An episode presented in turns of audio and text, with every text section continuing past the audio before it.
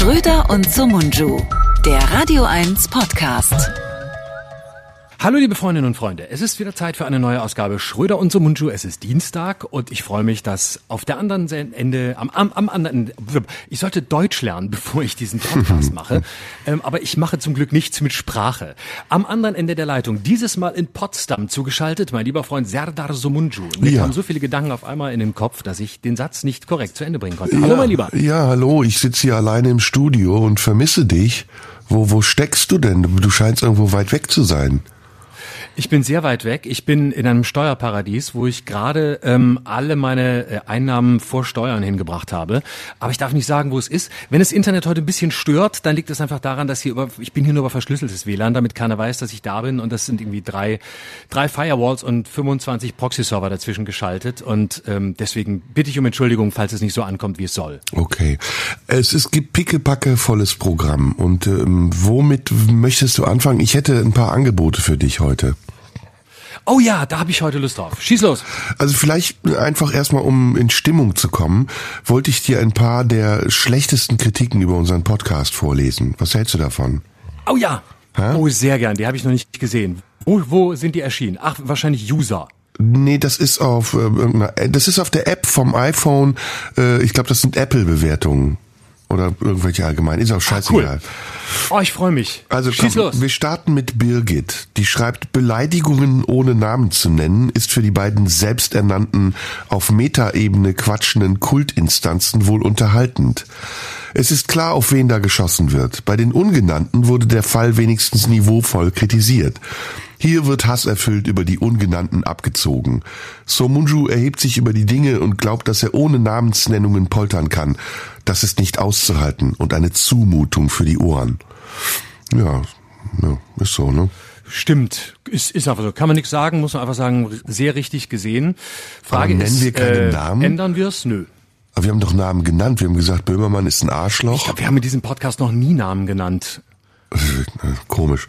Naja, okay, aber es sind ja auch ja, und auch Synonyme. sonst nennen also, wir keine Namen. Nö, haben äh, wir einmal letztes, einmal letztes Mal Eiwanger gesagt? Nee, haben wir nicht gesagt. Nee, Ne? nee. Also ich denke schon, wir haben genug Namen gesagt. Bei Bedarf können wir auch noch mehr Namen nennen. Im Grunde genommen sind ja alle Arschlöcher, oder? Also wir sind die einzigen, die es nicht Genau, sind. das ist ein ja, das ist ja das Grundprinzip und wer das nicht verstanden hat, darf auch nicht zuhören. Das ist uns ganz wichtig, ähm, auch gerne mal ausschalten, bevor man äh, Kritiken schreibt. Also wenn es gute sind, gerne bis zum Ende hören, bei schlechten vorher abschalten, äh, das wäre schön. So, jetzt weiter.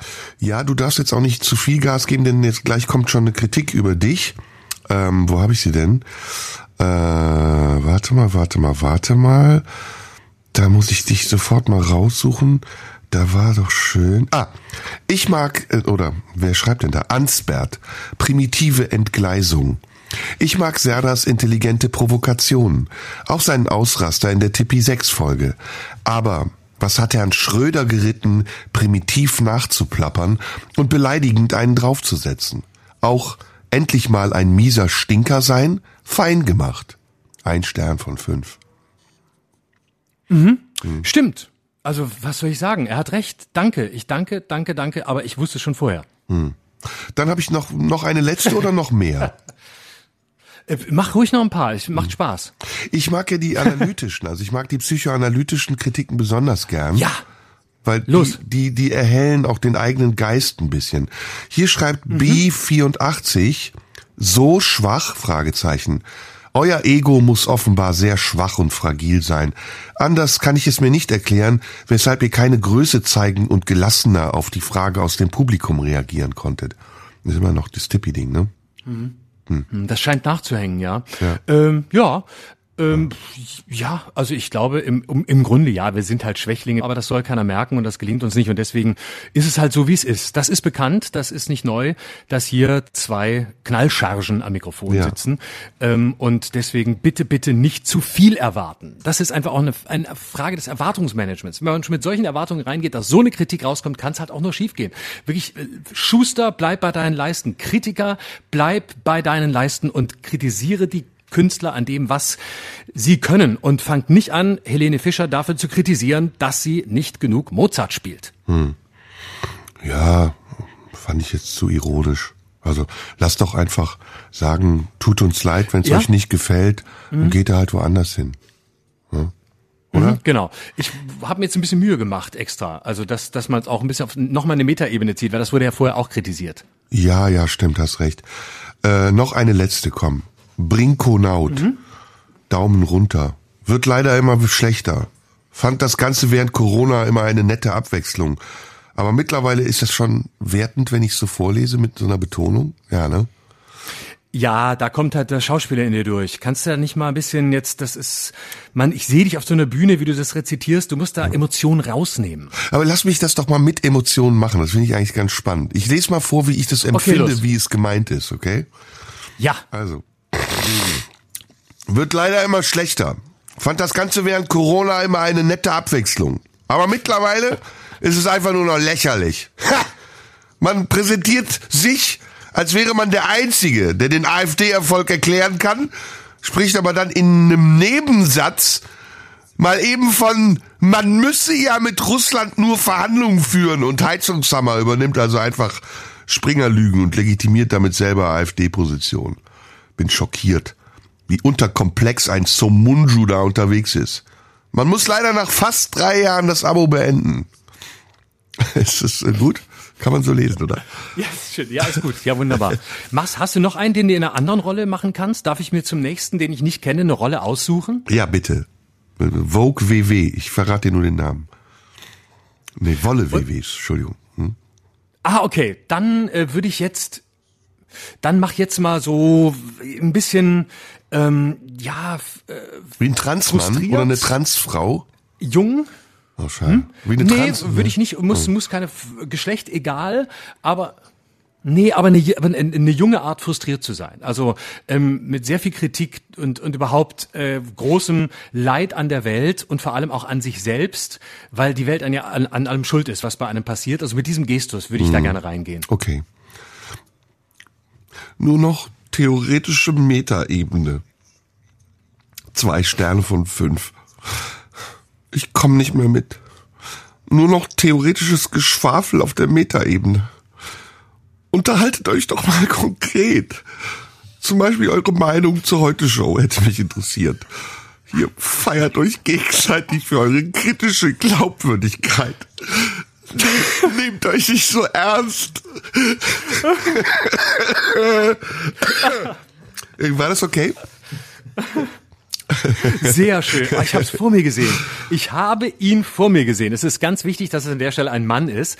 Ich habe ihn vor mir gesehen. Sehr, sehr schön. Das ist ein tolle, das ist eine tolle Rollenprosa.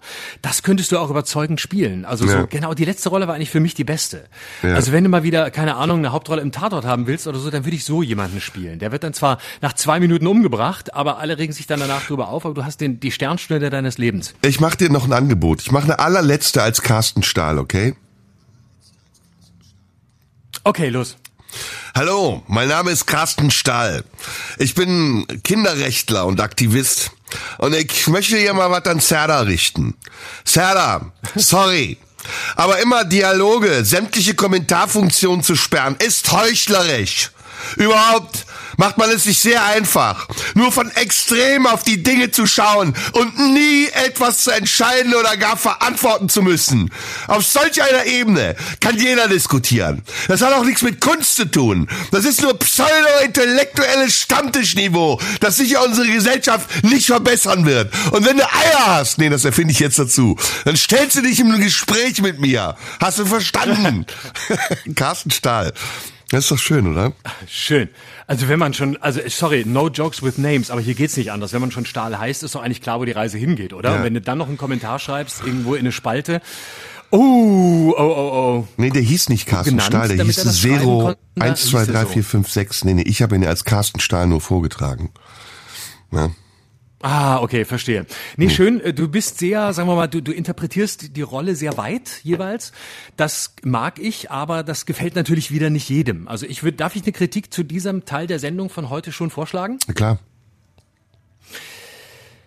Ähm, Benjamin, äh, 43 Jahre alt. Also ich wollte mal sagen, ich habe echt lange zugehört, aber dass die heutige Folge schon damit losgeht, äh, dass die beiden äh, nichts anderes zu tun haben, als das vorzulesen, was sie kritisiert. Also, dass sie schon wieder zeigen, dass sie keine Eier haben, indem sie so tun, als hätten sie welche. Das allein zeigt mir, dass dieser Podcast für mich nicht mehr hörbar ist. Ich habe einen anderen Anspruch an diesen Podcast, der früher einmal erfüllt wurde. Mittlerweile nicht mehr. Sie reden nur noch über sich selbst, indem sie vortäuschen, so zu tun, als würden sie das, was die Kritiker Politiker sagen, ernst nehmen. Und da meine ich ganz besonders dieses widerliche Wiesel Schröder, dieser Systemling, der sich auch in dieser Rolle wieder rausgezogen hat und anschließend noch einen Kommentar, der nicht geschrieben wurde, erfunden hat, so dass er noch äh, größer wirkte, als er niemals sein wird. Ja.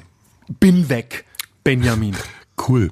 So, pass auf, äh, bevor das passiert, was du gerade hier ähm, angedeutet hast, lass uns unsere Pflicht erfüllen, weil wir haben ja eine Pflicht, habe ich das Gefühl, und die erfüllen wir jetzt, indem ja. wir versuchen, möglichst wir gefällig wir haben einen zu Auftrag. sein. Lass es uns so sagen, ein ja, Auftrag. Ja, unser Auftrag als Podcaster ist, Dinge zu kommentieren, zu besprechen und ähm, ja, das, mhm. das, das, das tun wir doch jetzt einfach mal, oder? Genau, los. Äh, Gefällig? Ja, nee, nee, nee, nee. Ähm, wir hätten mehreres zur Auswahl. Also ich würde dir ein paar Sachen anbieten, du mir gerne auch. Du mich gerne auch und dann cool. äh, entscheiden wir zusammen, oder? Ja, machen wir. Was hast du, was hast du dabei? Was hast du auf deinen Spickzettel geschrieben? Also ich will wieder ein bisschen spielerisch dran gehen. Lieber mehr Gossip oder mehr Politik? Oder beides? Mm, ach, eigentlich beides. Ich würde mit Politik ja. anfangen. Ja, beides. Erst Politik und dann vielleicht ein bisschen Gossip hinten raus.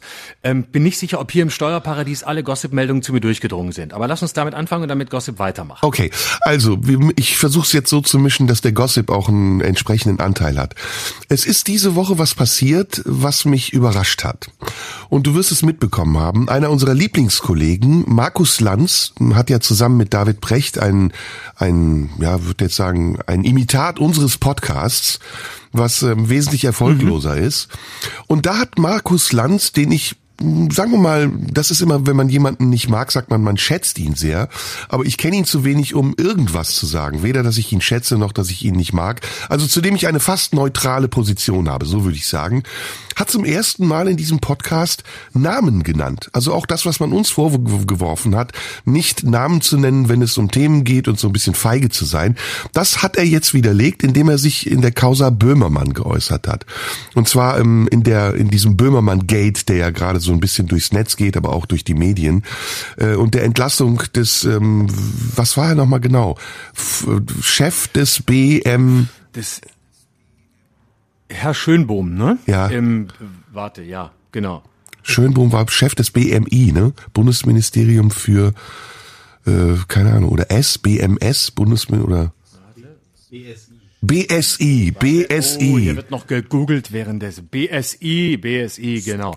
Richtig, danke, gut, dass es Band Erik gibt. So schnell kann ich hier gar nicht äh, in die Tasten hacken und schon hat das äh, der Kollege rausgefunden. Ja. Danke, Schatz. Ja.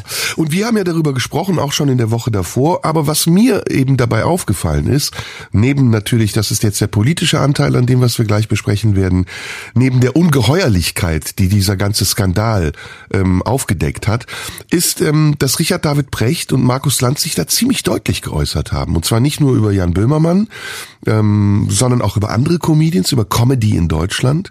Und was mich sehr gefreut hat, sie haben offenbart, dass sie andere Kollegen hören. Deswegen können wir hier noch bewusster sprechen, weil wir wissen, irgendwie kommen unsere Botschaften bei den richtigen Leuten an, oder? Mhm. Absolut. Ähm, so, wie, wie sagt, was sagst du denn zu dem, was, was Markus Lanz äh, da sagt, beziehungsweise auch was Richard David Precht sagt? Sind ja doch zwei Positionen, die sich ein bisschen unterscheiden.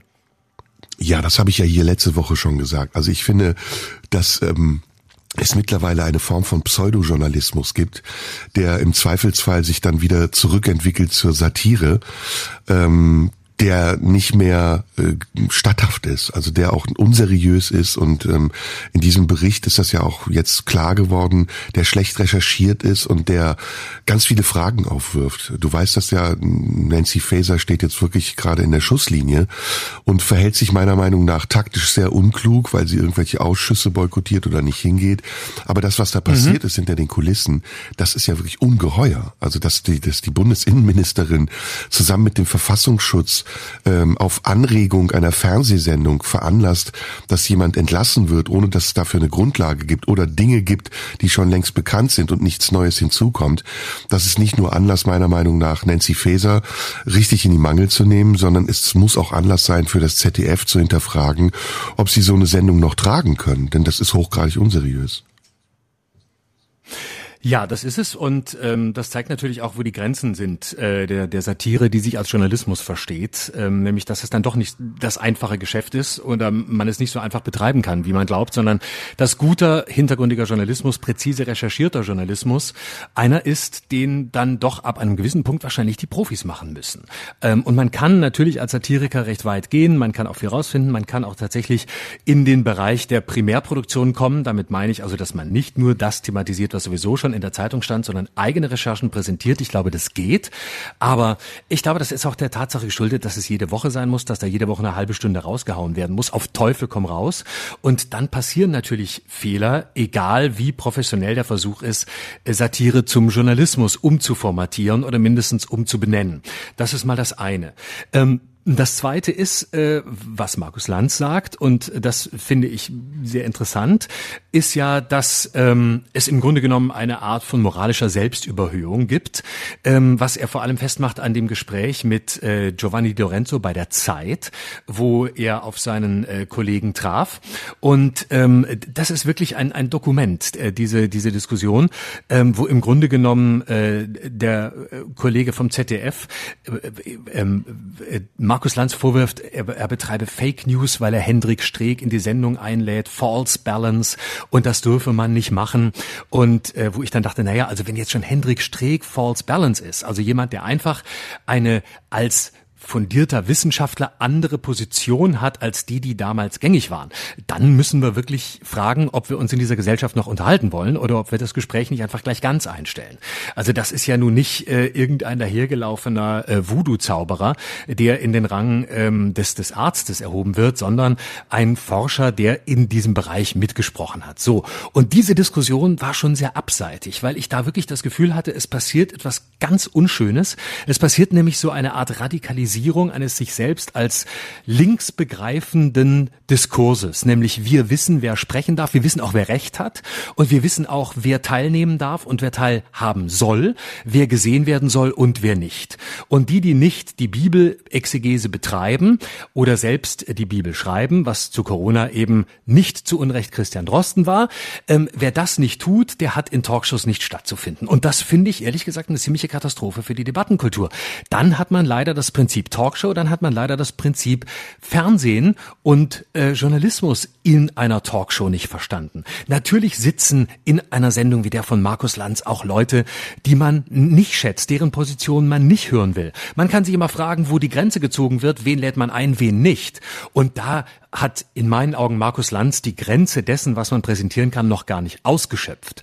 Und äh, das ist für mich eine Form der, des, der, der moralischen Selbstüberhöhung, die ich wirklich gefährlich finde, weil sie am Ende genauso demokratiefeindlich ist, was das, was dasselbe Lager den Rechten immer vorwirft. Ja, ähm, da gebe ich dir recht und ich würde mal versuchen, ähm, so sachlich wie möglich an das Thema heranzugehen. Ähm, ich finde das schwierig, deswegen ähm, war der Vorwurf, dass wir Namen nicht nennen, vielleicht sogar auch berechtigt, weil das immer was von Kollegenschelte hat. Aber in diesem Fall ist es ja wirklich ein öffentlicher Skandal. Und den würde ich gerne auch äh, entsprechend öffentlich besprechen, ohne dabei persönlich zu werden. Ähm, mal ganz am Anfang, ähm, ich kenne Jan und ähm, ich, jetzt kommt wieder das, ich schätze ihn oder ich mag ihn. Nee, ich kenne ihn eigentlich gar nicht. Also ich habe ihn kennengelernt und wir haben eine gemeinsame Zeit. Wir haben auch gemeinsam Dinge gemacht und für mich war das immer, ähm, ja, ein netter Kollege und weder jetzt ein Freund, mit dem ich abhänge, sondern wenn wir uns getroffen haben, haben wir uns gefreut und wir hatten eine ganz gute Zeit miteinander. Ähm, und Jan war, so wie ich ihn damals kennengelernt habe, jemand, der sehr engagiert war und der sehr ambitioniert war und dessen Ziel auch immer war, irgendwie stattzufinden. Und zwar groß, so groß wie möglich stattzufinden. Und dieser, dieser Zustand, der am Anfang ja wie so ein Keim war, der gesät wurde, der begann auf ZDF Neo und da waren andere Leute mit im Umfeld, Klaas Häufer Umlauf, Joko Winterscheid, der aber nicht so in die politische Richtung ging, wie Jan das getan hat. Und es war wie so eine kleine Clique von, von jungen Leuten, die Fernsehen gemacht haben, das ungewöhnlich war. Und ich finde, der Moment, an dem sich ähm, Jan aus meiner Sicht verändert und radikalisiert hat, ist die Erfahrung, die er gemacht hat mit dem Erdogan-Gedicht, wo er zum ersten Mal weltweit in den Medien war, wo es einen immensen Druck auch auf ihn gab und wo ich gespürt habe, dass irgendwas mit diesem Menschen passiert ist. Und seitdem ähm, hat er eine Wandlung durchgemacht, die ich nicht mehr nachvollziehen kann und die mir zum Teil auch ein bisschen Sorge macht, muss ich ehrlich sagen, weil ich glaube, neben dem Kick, dem ihm das gibt, in der Öffentlichkeit so stattzufinden, egal ob es jetzt positiv oder negativ ist, ist damit auch unglaublich viel Angst verbunden und sehr viel Leid. Ich glaube, dass Jan jemand ist, der im Stillen auch sehr leidet. Und ähm, dieses neue Korsett, das er hat in seiner Sendung im Hauptprogramm im ZDF, das ist nicht unbedingt gut für ihn. So ist meine Einschätzung, wenn ich das als Außenstehender sagen darf, weil er damit sich selbst auch überhöht, missversteht und den Effekt seiner Arbeit nicht mehr richtig einsetzt, sondern missbraucht. Und die, Regulat die, die Regulative, die es noch gab, seine Firma, die BTF, die Bild- und Tonfabrik, Philipp Käsbohrer, ein sehr intelligenter Mann, die haben einen Einfluss auf ihn verloren. Und er macht da jetzt so eine Art Durchmarsch. So eine Mischung eben aus Journalismus, aus Kabarett, aus Satire und persönlicher Animosität gegenüber ganz bestimmte Personen, die in der Öffentlichkeit gar nicht so besprochen werden müssten. Man fragt sich das auch oft, warum kommt jetzt dieses Thema auf einmal auf? Und damit hat er lange Zeit so viel ähm, Schindluder getrieben, dass er damit ganz viele Leute gegen sich aufgebracht hat. Und zwar auch mächtige Leute. Und das ist jetzt nicht nur die rechte Fraktion ähm, in Person von Julian Reichelt, den ich mittlerweile übrigens ähm, ganz klar als Rechten identifizieren würde, sondern das sind auch Leute wie Jan Fleischhauer oder wer auch immer oder wir, die sich öffentlich kritisch zu Jan Böhmermann äußern. Und ich finde, irgendwann muss der Punkt kommen und Lanz war jetzt für mich ein Wendepunkt, weil Lanz eigentlich jemand ist, der sowas nie in der Öffentlichkeit macht, wo man dem auch Einhalt gebieten muss, wo man auch als öffentlich-rechtlicher Sender sagen muss, das ist zu viel des Guten, das können wir uns so nicht erlauben, weil wir werden mit Gebühren, von Gebühren finanziert, wir haben einen gewissen Auftrag und wenn wir so tendenziös sind, wie Jan Böhmermann das mittlerweile in seiner Sendung ist, dann vernachlässigen wir oder ignorieren wir unseren Auftrag und dann ist es Zeit, auch Konsequenzen zu ziehen. Und ähm, das ist so erstmal so das, der Oberbegriff, unter dem ich das Ganze beschreiben würde. Hinzu kommt natürlich eine allgemeine Entwicklung. Und das hat Richard David Brecht, der aus meiner Sicht ein sehr kluger Mann ist und das äh, immer wieder sehr gut auf den Punkt bringt, sehr gut beschrieben. Er hat gesagt, das Kabarett hat sich verändert. Während das Kabarett früher zu Zeiten Dieter Hildebrands, Volker Pispers oder wer auch immer immer gegen die Mächtigen agiert hat und eine Opposition gegen die Mächtigen eingenommen hat, agieren heutige Kabarettisten oft im Sinne der Mächtigen und vertreten Positionen der Regierung und greifen Menschen an, die das kritisch hinterfragen. Und da gibt es eine bestimmte Clique von Leuten, das sind ähm, Leute, die vormals sehr anarchisch herkamen und jetzt aber sehr angepasst wirken. Kurt Krömer zum Beispiel ist auch so jemand, die diese neue Political Correctness vehement vertreten und auch aggressiv vertreten und ihre Klientel dafür einsetzen, Menschen auch einzuschüchtern und ihnen zu schaden, dadurch, dass sie eben Kampagnen initiieren oder Behauptungen aufstellen oder wie in diesem Fall von Jan Böhmermann schlicht und einfach schlecht recherchieren und lügen. Und wie gesagt, die Konsequenz daraus muss sein, dass nicht nur eben der Auftraggeber dieser Person sich kritisch hinterfragt und diesen Auftrag vielleicht auch in Frage stellt, sondern es muss auch eine Diskussion darüber möglich sein, ohne dass man, wie gesagt, dabei persönlich wird. Denn persönlich, was wissen wir von diesen Leuten schon? Wissen wir, ob sie das, was sie da machen, wirklich einschätzen können oder sind das irgendwelche kleinen Selbstzünderbomben, die sie in die Menge werfen, um zu gucken, was passiert? Das wissen wir ja nicht. Aber wie gesagt, wir müssen darüber reden und deswegen wollte wollte ich dieses Thema auch heute nochmal aufgreifen. Also Lanz sagt ja noch was anderes, was ich auch sehr, sehr spannend fand in diesem äh, Podcast, nämlich ähm, er sagt ja, äh, dass äh, viele Leute, und äh, das gilt ja für einige äh, in unserer Fraktion oder in unseren Kreisen, ähm, gerne versuchen, äh, so einen auf ähm, Journalist zu machen, das auch bis über weite Strecken schaffen, aber sich am Ende des Tages, wenn es dann eng wird, doch mit Satire rausreden. Und äh, den Punkt finde ich sehr schlüssig, weil ich auch glaube, man muss da eine Entscheidung treffen. Also ähm, man muss sich als Komiker, genau wie in jeder anderen Kunstform, muss man sich als Künstler fragen, wo bin ich Satiriker, wo ist das tatsächlich nicht meine Ausrede, sondern meine Begründung. Und dann kann ich in der Regel, wie wir Pointe auch erklären, genau wie ein Maler erklären kann, warum er welches Bild gemalt hat und warum welcher Punkt an welcher Stelle ist. Das kann man als Künstler. Und dann kann man Satire erklären, wenn man es muss, nämlich Pointen erklären. Das kennt man, wenn man, äh, wie wir das in der Öffentlichkeit macht. Regelmäßig gibt's, wenn man im Fernsehen auftritt, irgendwelche Klagen, dann meldet sich jemand über den Rundfunkrat und beschwert sich oder so. Und dann muss das alles beantwortet werden und dann sitzt man am Ende da äh, als Künstler und kriegt da Fragen geschickt, wie sonst nur Hubert Aiwanger. Und dann muss man seine eigenen Pointen erklären. Das ist immer eine sehr anstrengende Arbeit, bei der man sich fragt, was soll das jetzt? Und dann sitzt man da und erklärt den Leuten, wie es gemeint ist und denkt sich, man schreibt jetzt seine eigene Sekundärliteratur. Das ist Verteidigung der Satire, also Verteidigung einer Pointe, die angegriffen wird. Das ist das eine. So, jetzt gibt es aber das andere, ähm, was ich auch für meine Arbeit beanspruchen würde, da wo ich journalistisch arbeite oder wo ich äh, die, den Grenzbereich der Satire in den Journalismus verlasse, weil ich mit Zahlen argumentiere oder weil ich eine bestimmte Argumentation Kommunikationsstrategie ähm, ver verteidige oder vertrete, wo ich also nicht sagen kann, das ist jetzt Pointe, sondern wo ich eine bestimmte Haltung verteidigen muss. Und da bin ich an einem anderen Punkt und da finde ich, hat Lanz recht. Ich muss mich dann entscheiden, will ich Journalist sein, dann muss ich die Nummer aber auch wirklich durchziehen, auch wenn es ein Satireformat ist und muss es inhaltlich begründen und kann dann nicht irgendwann sagen, na ja, aber jetzt ist es eben dann doch Satire gewesen. Das ist ein Unterschied und das verwischt immer mehr. Und das finde ich auch unlauter, weil ich immer den Eindruck habe, man macht es sich wirklich zu leicht, ich muss meine Arbeit auch, wenn sie in Frage steht oder vor mir selbst erklären können, und zwar unabhängig von der Frage, wo die Grenzen der Satire sind. Die würden sich nämlich dann anschließen. So, und jetzt noch ein zweiter Punkt, äh, was du über Richard David Precht sagst. Ich glaube, da äh, sind wir nicht äh, fundamental, aber graduell unterschiedlicher Auffassung. Ähm, also zunächst mal kam mir diese ganze Kritik von Satire, äh, wie sie Richard David Prechter im Podcast ein bisschen formuliert hat, ähm, so vor, wie wenn äh, ein äh, Blinder von den Farben spricht. Ich hatte jetzt nicht das Gefühl, dass er sich mit der Branche so sehr beschäftigt hat oder dass er weiß, worum es da geht. Mein Eindruck war viel eher, dass er einen Eindruck hat und dass dieser Eindruck seine eigene Agenda bestätigt, nämlich seine eigene Argumentationslinie, die er im Moment vertritt. Und das ist die von dir referierte, nämlich, naja, ähm, die Satire hat ja früher mal die Mächtigen angegriffen und heute greift sie eben Menschen an, die diese Mächtigen kritisieren. Also ist sie ja eigentlich nicht mehr das, was sie ähm, ihrem Auftrag nach sein soll, nämlich Kritik der Mächtigen. Ähm, erstens würde ich sagen, das stimmt insofern nicht, als es noch immer unendlich viel Kritik an Mächtigen gibt. Ähm, und zum Zweiten äh, ist es, glaube ich, auch keine, kein früher war es besser, wie er da argumentiert. Früher war das mal so. Ähm, heute ist es nicht mehr so. Heute werden Außenseiter angegriffen.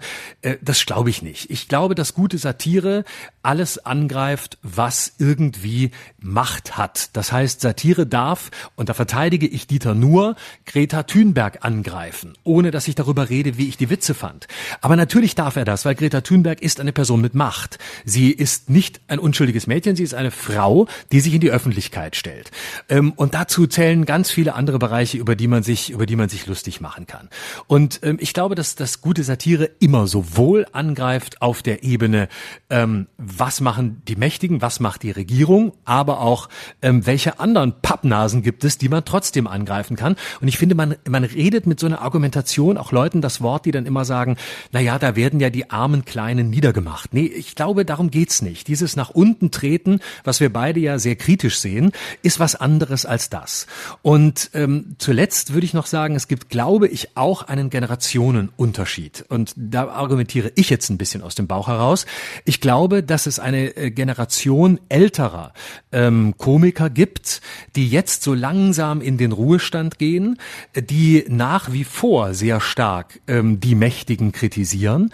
Ähm, aber das ist natürlich auch eine bestimmte Schule, die langsam aus der Mode gekommen ist. Und es wächst nach und nach eine Generation nach, die ähm, versucht, den Dreh zu finden von nicht die Politiker sind schuld, sondern wir sind schuld. Wir sind schuld an der Klimakrise, wir haben es verbockt. Das heißt, die so eine Art Privatisierung des Lebens stattfinden lassen und auf den Einzelnen verweisen. Nicht die Politik ist es, sondern es sind die Leute, ähm, die äh, das nicht machen, was wir machen könnten. Und das hat in meinen Augen die Schwierigkeit, dass man damit schnell im Moralismus ist. Und da hat Richard David Brecht dann wieder recht. Es wird dann nämlich schnell moralisch, weil man ist natürlich dann scheinbar auf der Seite der Regierenden. Nehmen wir das Klimathema, weil man sich zum Beispiel als junger Comedian für ähm, äh, Klimaschutz ausspricht. Vielleicht ist auch manches daran regierungstreuer. Ähm, du weißt ja, sind ja beide der Auffassung, dass ähm, Kritik von unten sozusagen, wir kritisieren die Leute, die im Publikum sitzen, wir kritisieren nicht die Politiker, sondern die, die es tun, prinzipiell gut ist, solange sie kontraintuitiv ist und ähm, versucht, das Publikum mit sich selbst zu konfrontieren. Aber wenn es nur der Vortrag ist und wenn es nur darum geht zu sagen, so, ihr seid schuld und es wird moralisch, dann gebe ich Richard David Brecht recht. So, langer Vortrag, aber das ist meine Meinung dazu. Nee, ausführlicher Vortrag, nicht zu lang. Man muss, man muss dem Thema ja auch gerecht werden. Deswegen, ich höre dir sehr gerne zu. Ähm, ja. Ich würde mal versuchen, das sowohl psychologisch als auch ähm, soziologisch und politisch ähm, zu betrachten. Ähm, die psychologische Komponente ist, dass ich glaube, dass ähm, durch die veränderten Bedingungen unserer Gesellschaft und Politik und dem Einfluss der Politik auf die Gesellschaft die Perspektive des Künstlers sich auf ähm, ähm, auf sich und seine Arbeit verändert hat und auch auf die Aufgaben, die er hat in seiner Arbeit. Ähm, das ist simpel gesagt, wenn man eine, eine konservative Regierung hat, ähm, dann ist es leichter für einen tendenziell linken Künstler gegen diese Regierung zu sein, als wenn eine Regierung an der Macht ist, die er vielleicht sogar mitgewählt hat. Und da muss er dann, glaube ich, auch entscheiden, inwiefern er seine, seinen Anarchismus, der ja auch ein Stilmittel sein kann, verlagert oder ob er ihn pflegt oder ob er eben versucht, ähm, im Guten auch das Böse zu sehen und seine eigenen Leute zu kritisieren. Da gibt's ein sehr schönes Beispiel, nämlich Ekel Alfred, ein Herz und eine Seele. Als er Erfolg hatte in, in dieser wunderbaren Sitcom, die von Wolfgang Menge geschrieben wurde, da war auch eine, eine sozialdemokratische Regierung in Amt und Würden. Und trotzdem hat es Ekel Alfred geschafft, eben auch durch die Persiflage des, des äh, später äh, Wutbürger genannten Spießers, ähm, einen anderen Blickwinkel auf das zu werfen, ohne eben dabei in Verdacht zu geraten, regierungskonform zu sein oder in der Ironie eigentlich etwas regierungskonformes ähm, beabsichtigen zu wollen. Das ist heute anders und da kommt jetzt diese psychologische Komponente hinzu oder noch ein weiterer Teil der psychologischen Komponente. Ich glaube, dass diese Protagonisten, über die wir sprechen, Jan Böhmermann, Kurt Krömer ähm, und viele, viele andere, in einer Art Rausch sind.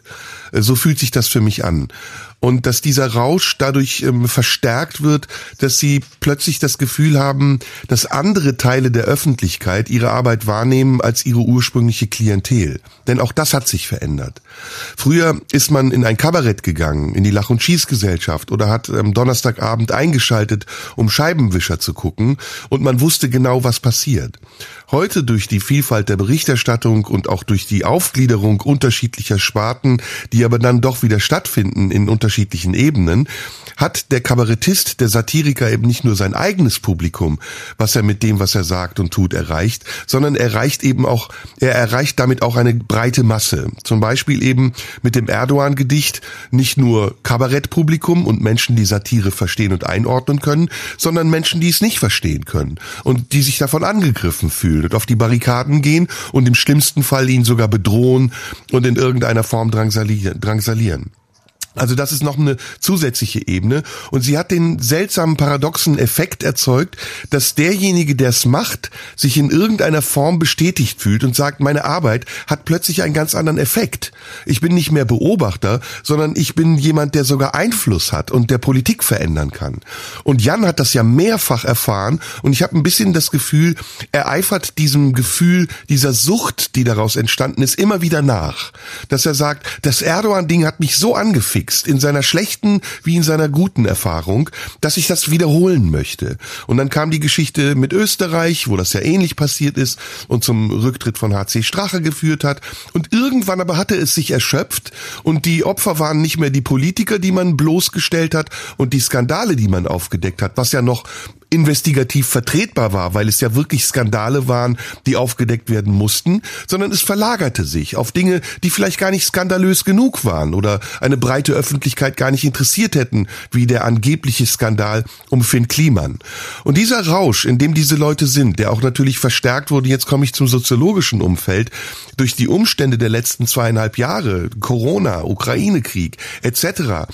und dieses sehr stark ausgeprägte binäre Denken, das wir alle oder viele von uns mittlerweile haben, schwarz-weiß, Freund oder Feind, gehen die, die berühmten Graustufen verloren, so dass äh, viele Künstler auch das Gefühl haben, dass sie Stellvertreter von Ideologien sein können und müssen. Und das ist ein Fehler. Das ist meiner Meinung nach ein grober Fehler. Denn wenn wir über die Aufgabe der Kunst sprechen und ähm, ich glaube, da sind wir uns da sind wir uns einig, das, da sind wir einer Meinung, dann hat Kunst immer die Aufgabe, Realität nicht ähm, wiederzugeben, so wie sie real ist, sondern sie verzerrt Realität, indem sie sie projiziert oder indem sie sie subjektiviert und relativiert. Aber Kunst ist keine Ergänzung zur Realität und sie ist auch kein Informationsportal, auf dem man dann pseudo-investigativ Menschen darüber aufklärt, wer böse und wer gut ist, sondern sie ist ein eigenständiges Tool mit eigenständiger Verantwortung und eigenständiger Macht übrigens auch. Und wenn sie in ihrem Bereich bleibt, dann darf die Kunst fast alles, aus meiner Sicht. Da ist die Kunst sehr frei.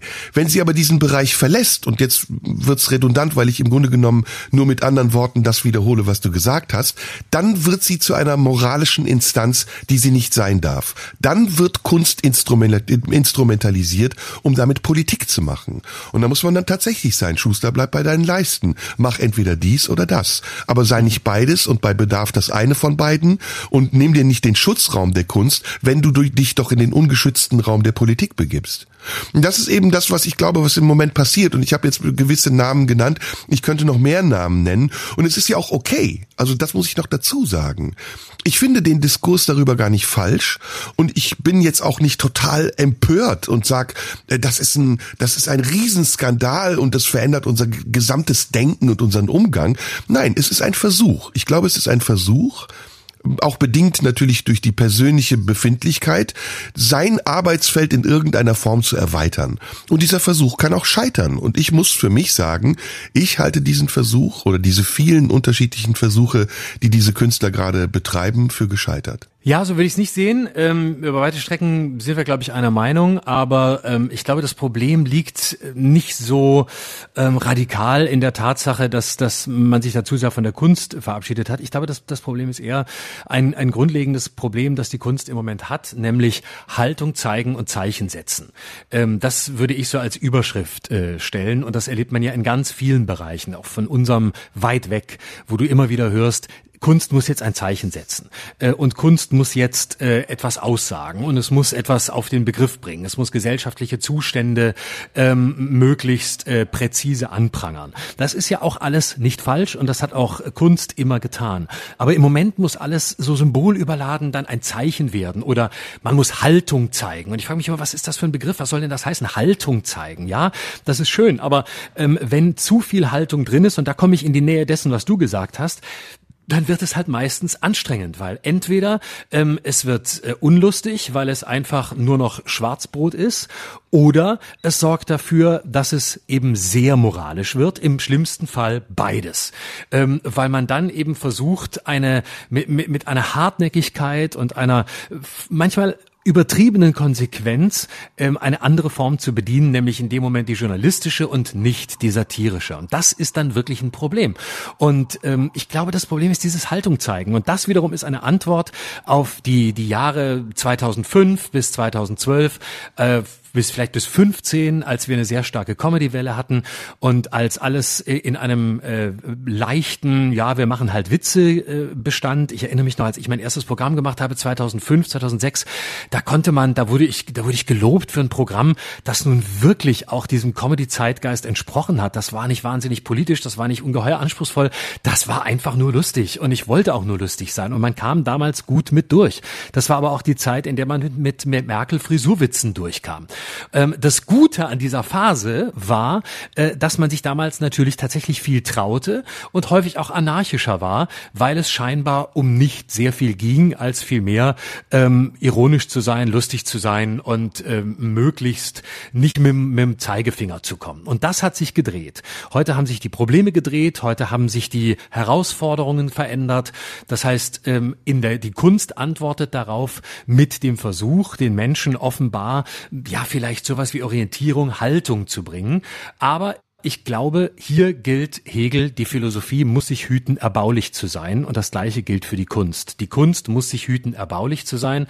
Und wenn sie versucht, da ein Therapeutikum zu verschreiben, indem sie eben affirmativ wird oder im Gegenteil eben einen Feind ähm, ausfindig macht, über den man jetzt alles bis in den letzten Winkel rausfinden muss, was Journalismus ist, dann bleibt es eben immer einseitig und ein bisschen vorhersehbar. Da ist das Ziel, da laufen wir hin, da schießen wir drauf. Da haben wir damit beweisen wir unsere gute, unsere richtige Haltung, die sich in einer besonderen Investigativleistung zeigt. Und dann, und da stimme ich mit dir überein, sind wir tatsächlich weit von dem weg, was die große Chance der Autonomie der Kunst ist. Denn dann sind wir in einem Feld, in dem es doch häufig leider sehr vorhersehbar bleibt. Mhm. Ich würde das Thema mal ein bisschen verlagern gerade und ähm, gebe da mal einfach jetzt ähm, einen Satz vor, nämlich ähm, man kann nicht Widerstand leisten, ohne Widerspruch zu dulden. Und ähm, ich glaube, das ist das Problem. Also, dass die, die Selbstgefälligkeit und der Gedanke, erhaben zu sein über jegliche Form von Kritik, nicht gut mit, mit einer Offenheit einhergeht, die man braucht, um auch sich selbst in solchen Momenten in Frage zu stellen. Und das ist zum Beispiel in Bezug auf uns ähm, der Unterschied. Also ich glaube, dass wir auch immer sagen in diesem Podcast, äh, klingt jetzt sehr selbstbeweihräuchernd, aber ich habe da durchaus auch genug Selbstbewusstsein, das öffentlich zu sagen. Ich glaube, dass wir immer auch in der Lage dazu sind, uns mit einzubeziehen in die Kritik, die wir anderen gegenüber haben. Und sicher machen wir auch ähnliche Fehler und erliegen auch ähnlichen Verlockungen. Ähm, aber der Unterschied ist, dass wir nicht ähm, für selbstverständlich halten, was wir tun und dass wir es mit einer gewissen Sturheit durchsetzen wollen, sondern ich glaube, selbst wenn wir es so wie am Anfang ironisieren, hinterlässt es in unserem Nachdenken über unsere Arbeit und der Organisation der Effekte unserer Arbeit hinterlässt es Spuren und hat auch eine, eine Wirkung auf die Folgearbeiten und auch alles, was wir in Folge dessen tun nachdem wir kritisiert wurden. Hängt ein bisschen ab von der Art der Kritik. Also ein Widerspruch muss nicht immer richtig sein und auch nicht immer ernst genommen werden. Manchmal sind es auch Widersprüche oder sind es auch ähm, Kritiken, die, die banal sind und oberflächlich, die an einem abprallen. Aber manche Dinge, die gesagt und geschrieben werden, äh, haben schon Berechtigung. Also da muss man dann schon mal innehalten und sagen, okay, was ist daran wahr? Kann ich das umsetzen? Schadet mir das, wenn ich umsetze oder nützt mir das vielleicht sogar, wenn ich es ernst nehme? Und da sehe ich einen Unterschied. Unterschied. Da sehe ich einen Unterschied zu einer ähm, großen, größer werdenden Gruppe von Kollegen, die im Augenblick aus der Sicherheit heraus, dass sie das Richtige sagen und das Richtige tun. Jetzt wäre die Frage, was ist eigentlich das Richtige? Das Richtige im Sinne einer Mehrheit, die sie vermuten, ähm, dass diese Kollegen diese Empfindlichkeit verloren haben und auch nicht mehr Stellvertreter der Ungehörten sind oder ähm, versuchen Menschen, die vielleicht ähm, eine Meinung haben, die abseits des Mainstreams ist, ernst zu nehmen und sich mit ihnen auseinanderzusetzen und gerne auch in künstlerischer Form auseinanderzusetzen, sondern dass sie sich, wie eben gesagt, erhaben fühlen und dadurch eine gewisse Arroganz auch ausstrahlen. Und das ist, glaube ich, das, was viele ärgert. Also ich glaube, viele, die sich über diesen Skandal ärgern, der jetzt äh, mit Schönbohm ja nur eine neue Variante anderer Skandale ist, finden die Art und Weise, wie Jan Böhmermann damit umgeht, schlicht und einfach arrogant. Und ähm, das, das sagt ja auch Markus Lanz. Da sitzt jemand, der behauptet, Kekulé und Streeck äh, wären aus ähm, niederen Motiven in Talkshows eingeladen worden, weil es ja in einer Talkshow eine gewisse Balance, äh, äh, Balance geben muss, die etwas repräsentiert, was auch immer. Und dann wirft er sogar noch in einem weiteren Absatz äh, Lanz mit vor, ähm, äh, verantwortlich zu sein für den Tod von Menschen. Also übersteuert komplett, überschreitet jegliche Grenze seiner Möglichkeiten und seiner Verantwortung, um dann in dem Moment, wo er Gegenwind bekommt, zu sagen, naja, aber ich bin ja nur ein kleiner Künstler und Satiriker im Endeffekt und ob ich das ernst meine oder nicht, das könnt ihr alle gar nicht wissen.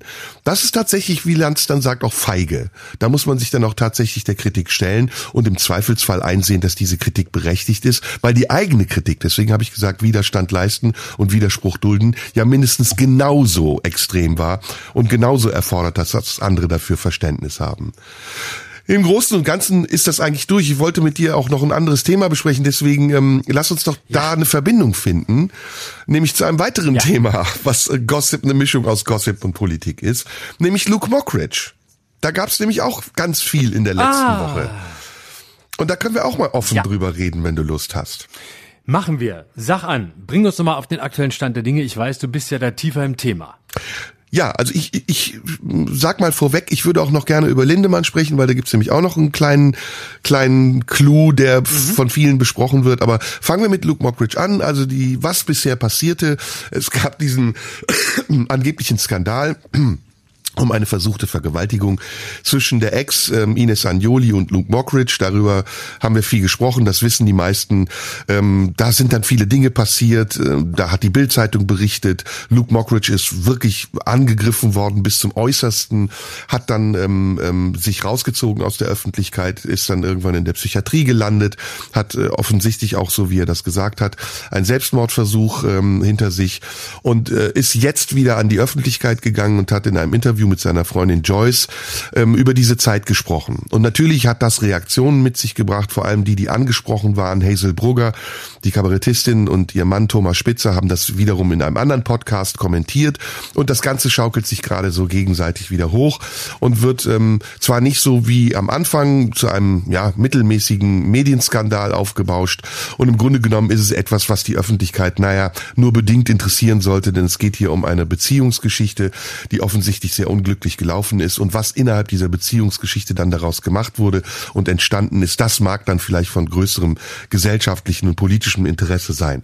Was aber interessant ist, ist, dass der Anwalt, der das Buch geschrieben hat, Alexander Stevens, ja bestimmte Hintergründe aufgedeckt hat und dass über diese Hintergründe nicht mit derselben Vehemenz gesprochen und berichtet wird wie damals über den ursprünglichen angeblichen Skandal.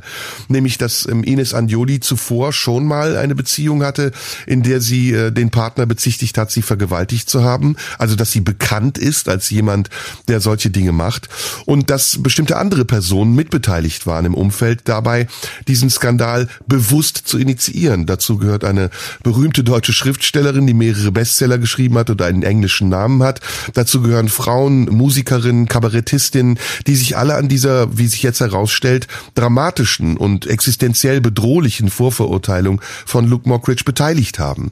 Und was jetzt der Stand der Dinge ist, ist eben, dass es auch Anzeigen gibt gegen Ines Anjoli, die das hartnäckig ignoriert. Wenn man ihre Instagram Stories anguckt, fühlt sich das so an, als würde die davon gar nichts mitbekommen. Und ein anderer Teil natürlich auf Aufarbeitung pocht. Das äh, ist das Stichwort Oliver Pocher zum Beispiel, der mit seiner Frau Amira im Podcast ausführlich drauf eingegangen ist. Der beschreibt eben auch, was da passiert ist vor zwei Jahren auf der Verleihung des Deutschen Comedy-Preises, als sich eine große Gruppierung von Kollegen, Künstlern, Leuten aus der Branche gegen Luke Mockridge öffentlich gestellt haben und das auch zu einem Feldzug gemacht haben, den sie heute bestreiten. Wenn sie sagen, ja, das T-Shirt, das wir getragen haben, das bezog sich nicht auf Luke Mockridge und wir als stille Beobachter wollten eigentlich nur auf ein Metathema aufmerksam machen, nämlich sexuelle Gewalt in der Beziehung oder in Ehen.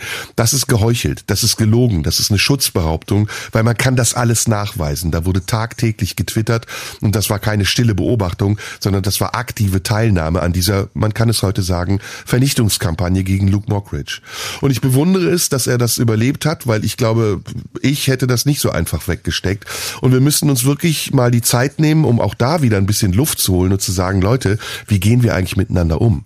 Ist das noch, ist das noch angemessen? Können wir unsere persönlichen Fäden nicht woanders austragen? Ist das nicht total asozial und prollig, Dinge zu behaupten in der Öffentlichkeit, willkürlich, um damit jemandem zu schaden und in Kauf zu nehmen, dass er daran zugrunde geht? Oder geht es uns wirklich um ein Thema? Denn dieses Thema ist ein wichtiges Thema und das hätten wir auch in der Zeit danach noch besprechen müssen, so wie es viel zu lange davor nicht besprochen wurde. Aber hier ist es nur ein Aufhänger für eine persönliche Sache und deswegen finde ich das gerade sehr, sehr spannend, weil es auch da wieder ein medienpolitisches Thema ist. Nämlich die Frage, können wir eigentlich mit den Möglichkeiten, die wir haben, uns zu vervielfältigen, verantwortungsbewusst umgehen? Also ich finde diese ganze Geschichte, die sich da jetzt gerade ähm, auftut und die ich am Rande äh, mit einem Auge ähm, ein bisschen mit Popcorn in der Hand, muss ich gestehen, beobachte, ich finde es schon einen Ausweis ähm, einer Schlammschlacht, wo ich eher so bisschen hingucke wie bei einem Unfall. Also mit so einer, mit so einem faszinierten Auge, aber auch zugleich mit einem ziemlich abgewendeten. Und ich denke, ah, wenn ich jetzt sehe, wer jetzt auf wen antwortet und äh, wer jetzt, ähm, was jetzt irgendwie Hazel Brugger auf Twitter schreibt, die dann wieder auf Luke Mockridge antwortet. Und ich denke mir, ja, äh, ist das nicht auch ein bisschen Streisand-Effekt? Also, dass man am Ende ein Thema, mit dem man eigentlich nichts mehr zu tun haben will, immer weiter am Laufen, am Köcheln hält. Äh, ähm, weil man immer noch eine Runde dreht. Ich weiß es nicht genau. In der Sache kann ich dieses Stevens Buch nicht beurteilen. Ähm, ich äh, weiß nur, dass die, dass der Ursprungstext, der im Spiel erschienen ist, äh, die Akte Mockridge ja über weite Strecken oder mindestens teilweise ähm, vom Oberlandesgericht Hamburg war es, glaube ich, äh, verboten wurde. Und weil es eben zu tief eindringt in die äh, Details und in die Details des Zusammenlebens, ähm, wogegen damals die Anwälte Luke Mockridge erfolgreich geklagt haben. Und wenn ich es jetzt richtig verstanden habe, ist es ja Ines Agnoli, die sich jetzt wiederum wehrt, dass äh, Alexander Stevens Einblick in die Ermittlungsakten hat und jetzt daraus wiederum Chatnachrichten äh, äh, zitiert. Und dieses Mal will aber Ines Anjoli nicht, dass die äh, veröffentlicht werden. Und irgendwie denke ich dann, oi, oi, oi, oi, oi. also ja, ähm, ich weiß es nicht. Also man Goldene kann, glaube ich, schon sagen, dass dieser erste ja, absolut, genau. Man kann, glaube ich, schon sagen, dass dieser Ursprungstext äh, tatsächlich ähm, wahrscheinlich über gewisse Grenzen gegangen ist. Da war die Sensationsgier größer als ähm, die journalistische Substanz. So würde ich es mal zusammenfassen. Das ist ein Problem. Und das ist ein großes Problem, weil man in diesem Text spürte, dass sie ähm, Luke Mockridge äh, hängen wollten. Das spürt man. Genauso wie man zum Beispiel, ganz anderes Thema, aber trotzdem als kurzer Link, sagen kann, dass äh, so richtig der SZ-Text ähm, journalistisch war über, Hubertus, äh, über Hubert Aiwanger, man ganz klar feststellen muss, dass die Art und Weise, wie er geschrieben ist, nämlich raunend und ähm, wir sind da einer ganz großen Sache auf der Spur, das gab es noch nie. Also solche grundstürzenden Begriffe, dass auch da natürlich der Sinn war, über eine Sprache hier etwas subtiler eine Form von Beeinflussung vorzunehmen, wie man das sonst eher vom Stammtisch kennt. So, das sind zwei solcher Beispiele, das würde ich auch so sehen. Ähm, ja, ich an, ansonsten, ich weiß nicht genau. Also je mehr Leute sich dazu äußern und je größere Kreise das jetzt beim Thema Luke Mockridge zieht, desto weniger Lust habe ich mich da so richtig inhaltlich einzulassen, weil ich mir denke, ich möchte nicht der 27. Fußnotenkommentar sein zu einer Geschichte, von der ich eigentlich denke, Leute, ist jetzt, ist jetzt auch mal gut. Aber hiermit habe ich die Fußnote schon geliefert, falls jemand eine Kritik dazu schreiben will. Ja, ich habe es verstanden. Ja, deswegen habe ich ja auch gesagt, es ist ein medienpolitisches Thema und wir müssen da tatsächlich auch ein bisschen überprüfen, ob wir nicht auf Abwege geraten sind in unserem Umgang miteinander. Ich bin da sehr ähm, streng. Also ich glaube, persönliche Dinge haben in der Öffentlichkeit nichts verloren. Und wenn man eine Fehde oder einen Streit mit jemandem hat, der vielleicht auch bekannt ist, dann trägt man es so aus wie unter unter unter Freunden oder auch unter Feinden, dann spricht man miteinander. Und zwar nicht vor einem Mikrofon und nicht so, dass es Millionen Leute mitbekommen, sondern vielleicht in einem Vier-Augen-Gespräch oder sonst wie. Das ist das eine. Also da bin ich, da bin ich äh, sehr strikt und ich, ich halte mich auch daran. Aber das andere ist, ähm, wenn es kriminell kriminell wird, also wenn es wirklich Straftatbestände erfüllt. Falschbehauptung ist ja kein Spaß. Ne? Das ist ja nicht irgendwie, das macht man eben mal so und dann äh, ja hat man Freude daran, dass es dem anderen schaden kann, sondern das ist erstmal äh, eine Straftat, ja und die wird auch hoffentlich geahndet werden, wenn sich rausstellt, dass der Vorwurf berechtigt ist, weil nicht jeder kann über jeden irgendetwas behaupten und das soll auch nicht so sein, sondern es soll vor allen Dingen auch dann bestraft werden, wenn es klar ist, dass diese Behauptung falsch ist. Das hat ja auch ähm, Schirach gesagt bei Lanz, dass es in Amerika zum Beispiel als Folge solcher Skandale dann Geldstrafen gibt, hohe, satte Geldstrafen. Das andere ist, dass mittlerweile das ja nicht mehr das Einzige ist. Es, gibt ja diese Clique von, von Leuten, die sich da zusammengetan hat. Das sind ganz bestimmte Leute, die auch alle zusammenhängen miteinander. Das sind zum Teil Autorinnen von ähm, irgendwelchen Kabarettistinnen, das sind ähm, Journalistinnen, die bei großen Magazinen arbeiten, das sind ähm, Schriftstellerinnen, das sind aber auch einfach nur Stars und Sternchen, die irgendwann mal in einem lokalen Radiosender gearbeitet haben. Die haben sich alle zusammengeschlossen und die treffen sich übrigens auch. 100 Frauen ist so ein Treffpunkt, wo die sich alle treffen und versichern sich gegenseitig ihrer guten Absichten.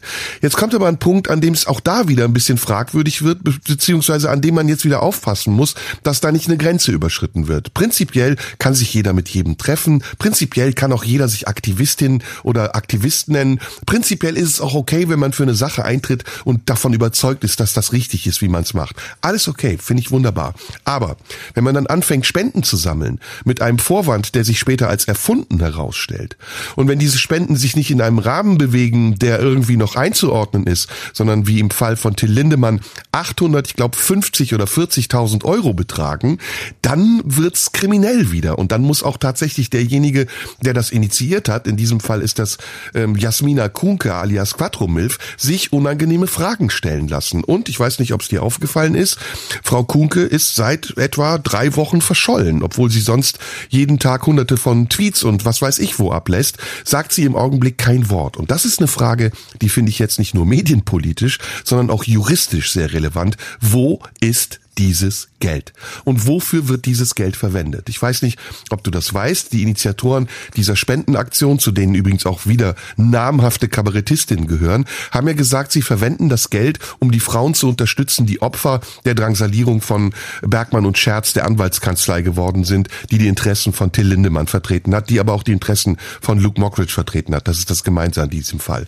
Jetzt ist aber niemand von Scherz und Bergmann wirklich verklagt worden, sondern die einzigen, die eine Unterlassung unterschreiben mussten, waren weder Privatpersonen noch die genannten Frauen, sondern es waren, glaube ich, zwei große Zeitungen oder ein großes Magazin. Das Geld ist also vakant, es liegt irgendwo. Und es wurde lange behauptet, die Antonio Amadeo Stiftung hätte es. Die aber wiederum ist, hat nichts mit sexueller Gewalt zu tun oder Prävention von sexueller Gewalt in Ehen und Beziehungen, sondern sie ist erstmal dazu aufgefordert, Rechtsextremismus oder Aufklärung gegen Rechtsextremismus zu fördern, also Präventionsarbeit zu leisten. Das Geld ist immer noch verschollen. Niemand weiß, wo es ist. Die Steuerfahndung, die übrigens, glaube ich, ab 100.000 Euro anfängt zu ermitteln, ist wahrscheinlich schon längst auf den Spuren dieser Leute. Aber was mir fehlt, ist auch da eine öffentliche Debatte. Dürfen sich Leute, die eigentlich Täter sind, zu Opfern erklären und damit Profit machen und andere Leute, die sie überzeugt haben davon, dass sie unterstützt werden müssen, misshandeln für ihre niederen Interessen oder muss es auch da Instanzen geben, die sagen bis hierhin und nicht weiter? Jetzt musst du einfach erstmal erklären, was du mit diesem Geld gemacht hast und du musst auch die Folgen dieser in Anführungsstrichen Straftat, denn es ist, glaube ich, offiziell sogar Spendenbetrug in Kauf nehmen. Und all das passiert nicht. Und ich frage mich, warum passiert das nicht? Wahrscheinlich, weil auch da wieder bestimmte Kräfte zusammenarbeiten. Diejenigen, die in den Medien sind und das potenzieren könnten, halten sich im Augenblick zurück. Vielleicht auch, weil sie eingeschüchtert sind, vielleicht auch, weil sie zu viel wissen. Aber es ist sehr, sehr auffällig, dass auch in diesem Fall die Aufarbeitung des Falles Lindemann, die der Wind, der jetzt kommt, der Gegenwind, der jetzt kommt, im Nichts eigentlich verhallt, während der Skandal an sich unverhältnismäßig groß aufgebauscht wurde und dann jetzt von denen, die ihn initiiert haben, fast schon wieder gar nicht mehr ernst genommen wird. Till Lindemann ist ja mittlerweile freigesprochen, sozusagen aus Mangel an Beweisen, nämlich weil das Ermittlungsverfahren der Staatsanwaltschaft Berlin eingestellt worden ist. Ähm, und was mich wirklich überrascht hat, war, der Grund dafür war nicht äh, etwa, was ich erwartet hätte, es ist alles nicht mehr nachweisbar, ähm, es ist zu lange her äh, und äh, wir können da nicht nur Aussage gegen Aussage stellen, sondern was interessant war, war die Tatsache, dass keine einzige, wenn ich es richtig verstanden habe, der Frauen, die ihn öffentlich angeklagt haben, auch tatsächlich geklagt haben, also Anzeige erstattet haben. So, und das ist doch nochmal ein spannender Ausgangspunkt für eine Diskussion, denn da können wir uns ja jetzt fragen, was sagt uns das jetzt? Ähm, man könnte aus der äh, feministischen Position heraus sagen, kein Wunder, dass diese Frauen nicht geklagt haben. Ihre Videos wurden ja schon in einer Art und Weise behandelt, dass sie einfach nur eingeschüchtert waren. Sie wurden ja im Grunde schon so dermaßen durch Dorf getrieben und fertig gemacht, dass keine von ihnen sich auch noch ähm, ein Verfahren, geschweige denn ein langfristiges Hauptsacheverfahren ans Bein bindet. Also ähm, zeigt das ja mal wieder nur, dass Opfer in diesem Land äh, im Grunde nichts zu sagen haben, niedergemacht werden und entsprechend sich gar nicht erst trauen, äh, den Weg der Anklage zu gehen. Das ist die eine Perspektive. Die andere Perspektive ist, bitte zu, wie kann man so sein? Wie kann man einfach irgendwas behaupten in einem Video, ähm, wofür man am Ende nicht einsteht, wenn es darum geht, das Ganze auch vor Gericht zu vertreten? Und das ist äh, natürlich eine schwierige Abwägungssache zwischen diesen beiden Positionen. Ich meine, man muss sehr vorsichtig sein bei der Bewertung, dass ähm, hier äh, die äh, Strafbehörden einen Fehler gemacht haben oder dass sie Opfern nicht zuhören. Es ist immer wichtig, Opfern zuzuhören. Keine Frage. Und Opfer, die entsprechend klagen, die werden auch gehört, dass der Weg dahin alles andere als einfach ist und für viele Betroffene auch eine Traumatisierung bedeuten kann, steht hier fest, keine Frage. Aber es ist natürlich einfach so, wenn es keine Anzeige gibt, dann gibt es eben auch kein Verfahren und dann ist es schlicht alles nicht mehr nachweisbar. Ende der Debatte. Da wir wissen es nicht, was da wirklich gelaufen ist, unter, hinter und über der Bühne. Wir wissen nur, es ist nicht nachweisbar und damit ist Till Lindemann unschuldig. Stand jetzt. Und ähm, man, ich, ich winde mich ein bisschen, weil ich weiß, wo die Gefahren lauern. Aber ähm, das ist der Weg des Rechtsstaats. So unbefriedigend und traurig das für Opfer sein mag. Aber äh, es ist ein wichtiger Urteilsspruch und egal, wie man das bewertet, was was was, was Till Lindemann möglicherweise äh, getan hat, ob man dran glaubt oder nicht, das ist das, was feststeht und das steht im Vordergrund. Und ich bin sehr dafür, dass man Opfern zuhört und und dass man ihnen genau zuhört und dass man sie sehr ernst nimmt. Aber es wäre das Ende des Rechtsstaats, wenn wir eine Opferjustiz hätten, die einfach allen Opfern glaubt. Das halte ich für eine ganz abschüssige Rampe, auf der da einige Beteiligte sind. Ich würde immer sagen, das ist am Ende ähm, der Ausverkauf des Rechtsstaats. Ja, das, das Problem ist ähm, das, was du sagst, nämlich dass die ähm, dass die Kraft der, der, der, der Justiz und der Glaube an die Gerechtigkeit durch die, ähm, durch die öffentliche Vorverurteilung oder die Möglichkeit einer öffentlichen Vorverurteilung geschwunden ist. Und dass ähm, das neue Mittel des Shitstorms mittlerweile so effektiv ist, dass der Zeitvorteil, den diejenigen haben, die diese Shitstorms initiieren, so immens ist, dass äh, mit der rechtlichen Aufarbeitung man gar nicht mehr hinterherkommt und dann, wenn es rechtlich aufgearbeitet wird, sich niemand mehr dafür interessiert. Denn es sind ja Affektmomente, die das steuern. Es ist die äh, Empörung, es ist die Echauffage, die das steuert und die Vervielfältigung der Empörung. Und das leider unter der Ägide eines, wie du richtig sagst, wichtigen Themas. Und ähm, da fängt für mich auch ein Missbrauch an. Und da wird das, was diejenigen mit vielleicht guten Absichten tun, zu einem Bärendienst für, für die Menschen, die wirklich Hilfe und Unterstützung und Aufmerksamkeit brauchen. Und es ist ja oft gesagt worden, ähm, all das, was da jetzt passiert, diese inflationär auftauchenden Vorwürfe und damit aber auch die Skandale, die sich dann wieder entlarven als äh, persönliche äh, Auseinandersetzungen, die in der Öffentlichkeit ausgetragen wurden, die führen dazu, dass viele Menschen mehr als wahrscheinlich je zuvor sagen, na ja, äh, wer weiß, was dahinter steckt. Äh, die ist bestimmt nicht vergewaltigt worden. Die war wahrscheinlich nur frustriert. Und das ist ja schrecklich.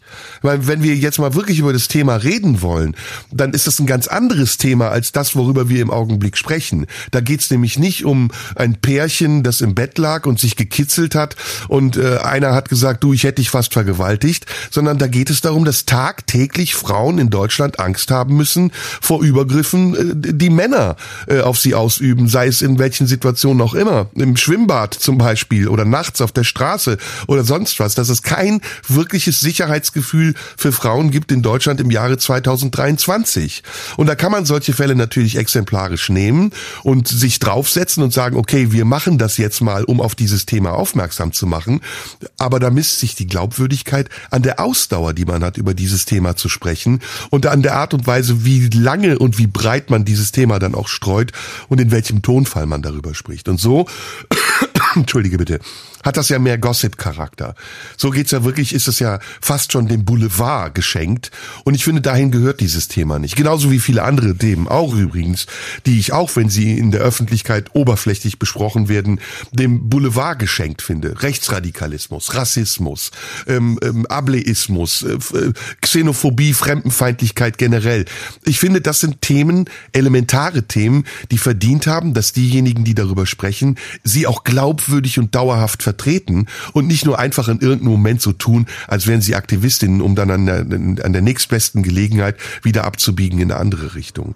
Das möchte ich denen jetzt nicht unterstellen, aber ich habe ein bisschen den Verdacht und das ist so ein Side-Effekt dieser ganzen Sache, dass man eben viel mehr über die über die Oberfläche spricht als über den Kern der Sache. Ja, und es ist eine, ähm, es ist mal wieder so eine Debatte, die dann wirklich an den essentiellen Fragen vorbeigeht, nämlich genau wie du sagst, äh, dass äh, es dann diejenigen, die äh, tatsächlich ähm, den Weg äh, vor Gericht gehen wollen und auch sollen, ähm, vielleicht sogar entmutigt, diesen Schritt zu gehen und ähm, das dann mit all den Qualen, die es natürlich beinhaltet, wenn man Opfer wurde und äh, dem Täter ins Auge schauen muss, was auch immer, diesen Weg dann zu gehen. Und ähm, ja, deswegen deswegen bleibt es wirklich so eine, ja, es bleibt an so einer, an so einer oberflächlichen Debatte. Es, es bleibt natürlich auch äh, hängen in diesen ganzen äh, üblichen Bahnen, die so ein bisschen vorhersehbar sind. Ne? Also man kann ja tatsächlich die Frage stellen, äh, ohne dass wir die jetzt beantworten müssen. Aber wenn man aus so, einer, so etwas lernen will und sagen will, okay, äh, es gilt natürlich die Unschuldsvermutung ähm, und äh, das Gericht hat das Verfahren eingestellt, also wird Till Lindemann unschuldig sein. Aber natürlich kann man die ethische Diskussion führen. Ähm, wie ist das? Ist ein 18 oder 20-Jährige oder 25-Jährige, wie alt sie auch immer waren, die behaupten, dass es so gewesen sei, wie sie sagen, sind die denn auf Augenhöhe mit einem Till Lindemann oder sind sie es nicht oder äh, ist ein Abhängigkeitsverhältnis?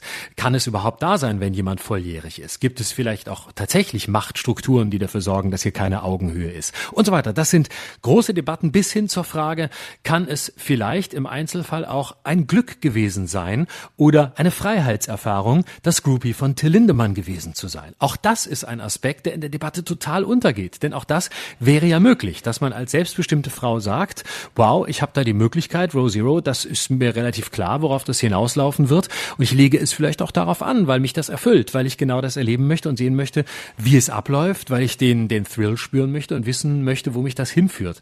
Und das sind so Debatten, die haben dann äh, ja ganz andere ähm, Ausgangspunkte. Da geht's ja dann tatsächlich um das Moment von Abhängigkeit. Vielleicht aber aber auch in dem letzten Beispiel von selbstbestimmter weiblicher Lust. So sehr, dass in diesem Thema vielleicht nicht im ersten Moment äh, auf der Agenda sein mag oder man nicht als Erste drauf kommt. Aber das könnte ein Aspekt sein, äh, um auch Sexualität und neu und anders zu bewerten. Und das ist eine Ergänzung dessen, was äh, man mit mutmaßlichen Opfern in der Öffentlichkeit diskutieren könnte. Und diese Debatte könnte sich fortsetzen oder hätte stattfinden müssen, aber das, das geht dann eben ein bisschen unter, weil man dann sofort wieder auf den, auf den äh, sehr eingefahrenen Bahnen ist. Jetzt ähm, würde ich gern noch die Kurve kriegen. Entschuldige, ich möchte dich überhaupt nicht äh, abbrechen, aber ich glaube, wir haben darüber jetzt genug gesagt. Nö, ist besprochen. Und nochmal ja. auf was anderes äh, Verwandtes eingehen, nämlich wir beide haben uns getroffen. Wir waren letzte Woche zusammen ja. äh, bei Bill Burr. Und äh, es mhm. war ein sehr schöner Abend. Wir haben danach auch viel darüber gesprochen. Und ein Thema, was wir besprochen haben, können wir auch heute nochmal hier aufgreifen, war die Frage, ist der amerikanische Humor anders? Wie gehen amerikanische Comedians mit der veränderten Zeit um? Sind sie härter? Sind sie selbst kontrolliert oder äh, merkt man da irgendeine Instanz, die auf sie aufpasst? Also was, was, was ist da? Und ich glaube, wir haben das beide ähnlich empfunden. Wir waren ziemlich überrascht, oder? Ja, wir waren beide, glaube ich, wirklich überrascht. Also es war ein sehr, ähm, ein sehr starkes, ein sehr starkes Programm, ein sehr, ich würde, also ein sehr überraschendes Programm, weil er wirklich in äh, einer äh, gewaltigen Geschwindigkeit ähm, tatsächlich sehr unvorherbar agiert hat. Also es ging ähm, sowohl gegen äh, äh, sogenannte Liberale. Ähm, wir haben ja lange überlegt, was ist das? Ist das das, was man in konservativen Kreisen woke nennt? Sind das überhaupt alle Linken in den USA? Aber ähm, das war eine sehr schöne Parodie auf die Liberalen. Dann hat er gleichzeitig auf die äh, Fahnen schwenkenden US-Amerikaner, die nur noch äh, die Fahne hochhalten und glauben, Nationalismus bestehe darin, Make America Great Again und ähnliches, ähm, hat er ihrer Stupidität überführt. Also es war toll. Es war wirklich ein sehr, sehr rundes Programm und ich fand, also was für mich geblieben ist, war ähm, mit welch einer Radikalität, mit welch einer Tabulosigkeit und äh, mit welch einer ähm, Geschwindigkeit der Typ wirklich in alle Extreme geht und alles angreift. Und das fand ich sehr, ich fand das sehr toll. Also ich, äh, man kann die Bühnenfigur mehr oder weniger aggressiv finden, man kann das mehr oder weniger gut finden, aber ich fand das eine ungeheure äh, Erfahrung zu sehen, ja, wirklich, wie, wie, der, wie der sich da hinstellt und wie der das einfach macht. Und äh, auch gar nicht moralinsauer und auch an keiner Stelle äh, peinlich oder ähm, sich mit irgendeiner Seite gemein machend, sondern im besten wahrsten Sinn des Wortes eigentlich war es das, was Comedy sein soll, nämlich überraschend. Ja, und äh, wir müssten unseren Zuhörern äh, Hörern vielleicht schildern, dass ähm, am Eingang zur Mercedes-Benz Arena in Berlin jeder dazu aufgefordert wurde, sein Handy in ein ähm, abgeriegeltes Etui zu legen. Das Etui konnte man nicht öffnen während der Vorstellung. Man war also nicht dazu in der Lage, Ausschnitte in irgendeiner Form zu filmen oder aufzuzeichnen und zu reproduzieren. Und ich glaube, äh, der Grund dafür war uns beiden sofort klar und ich glaube, das war aber auch mit ähm, mit der, der Grund dafür, dass Bill Burr auf der Bühne ganz anders war, als man ihn aus dem Internet kennt oder aus irgendwelchen Netflix-Dokus.